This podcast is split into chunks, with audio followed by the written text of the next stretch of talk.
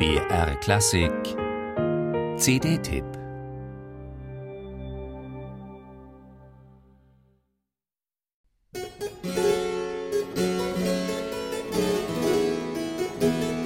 Seinen Namen kennt seit dem Skandal von Köln sogar die Boulevardpresse. Mahan Esfahani. Der iranische Cembalist war in der Kölner Philharmonie angepöbelt worden beim Versuch, in einem Sonntagnachmittagskonzert ein modernes Stück zu spielen. Ein Fall, der wegen angeblich rassistischer Untertöne bundesweit für Schlagzeilen sorgte.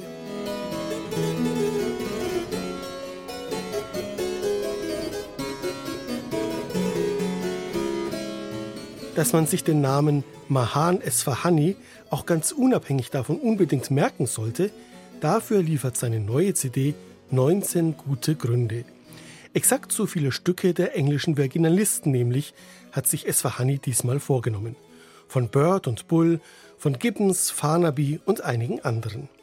Ein Repertoire, das sonst oft spröde und verkopft daherkommt, aber unter Esfahanis Händen wirken all die verschrobenen Pavanen, Fantasien, Variationen plötzlich aufregend, leidenschaftlich, expressiv.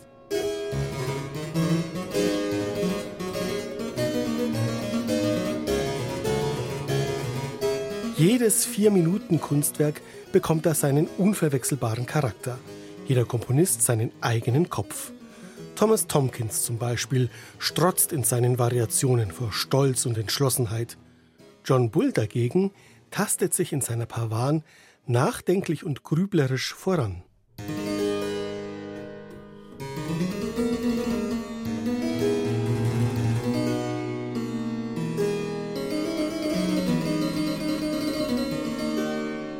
In der kontrapunktisch verschlungenen Fantasie von Giles Farnaby mit ihren überraschenden Wendungen wiederum kann man sich verlaufen wie in einem Labyrinth.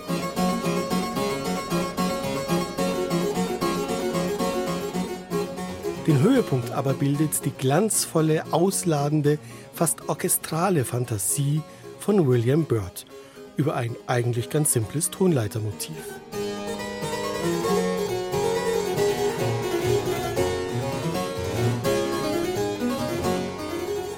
Diese 400 Jahre alte Musik bewege ihn so sehr wie kaum etwas anderes, bekennt Mahan Esfahani in seinem Begleittext.